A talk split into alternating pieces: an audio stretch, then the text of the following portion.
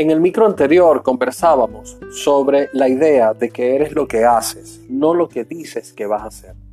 Hoy continuaremos con esta línea avanzaremos un poco más. Fantasear es una cualidad humana que nos permite crear en nuestra mente nuevas imágenes. Es de ahí donde aparecen las grandes ideas. Todo lo que nos rodea en este mundo ha iniciado con una fantasía. Los grandes inventos, los avances tecnológicos, las relaciones humanas, en fin, todo cuanto nos rodea ha partido de una fantasía. Estoy seguro que usted mismo en este momento fantasea con algo que aún no tiene. Fantasear está bien, mas existe otra cualidad que nos diferencia del resto de las razas animales, nuestro cerebro y la capacidad de razonar. Cuando combinamos ambas características, generamos el poder de hacer realidad todo aquello que aún es una ilusión. Tenemos la cualidad innata de convertir sueños en realidad. Fíjese. En la fantasía encontramos a la creatividad. A través de ella generamos nuevas imágenes, creamos nuevas posibilidades y hasta contactamos con la innovación. Incluso me atrevería a decir que parte de nuestros talentos nacen ahí.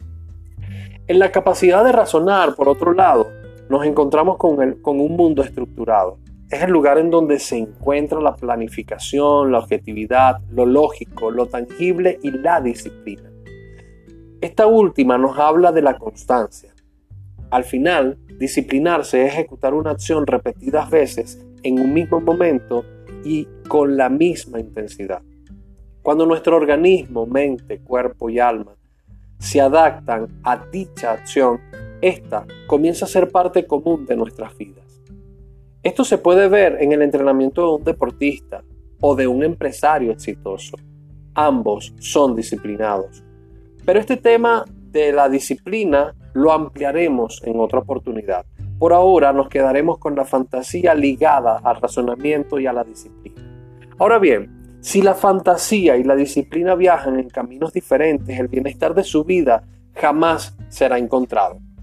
Si solo vive de la fantasía, sus proyectos de vida serán una ilusión, jamás se harán realidad. Y si decide únicamente ser disciplinado sin darse el permiso de fantasear, comenzará a vivir el proyecto de alguien más, lo que terminará causándole mucho dolor.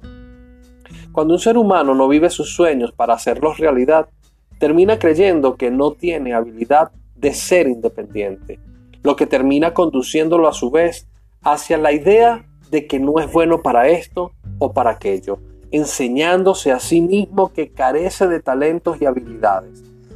La vida que pudo ser no fue. La frustración y la tristeza se apoderan de su ser. La desesperanza le enseña a depender de su entorno, un tutor, de un gobierno, de una institución, en fin, en algo externo que le ayude a mantenerse. Llegamos a este mundo provisto de todas las herramientas para triunfar. No importa si usted nació en una familia pobre o en una familia extremadamente rica. Todos venimos con el mismo cofre de herramientas valiosas. El secreto está en saber usarlas el dinero se agota, en cambio, la sabiduría, esa es infinita. Cuando usted le coloca disciplina a sus talentos, es cuestión de tiempo para ver sus sueños hechos realidad. El éxito está garantizado si sabemos combinar ambas características especiales. Recuerde, todos nacimos con un talento especial. Como bien lo decía Carl Jung, uno no alcanza la iluminación fantaseando con la luz, sino haciendo consciente la oscuridad. Lo que no se hace consciente se manifiesta en nuestras vidas como destino. Hagamos que nuestro destino se parezca a lo que nosotros queremos. Hagamos que nuestro destino sea tal cual como lo hemos fantaseado. Hagamos la fantasía una realidad. Soy Arquímedes Sevilla psicólogo y consultor organizacional. Puedes comunicarte a través del 58 414 428 6619. Hasta un próximo micro de Espacio Psique.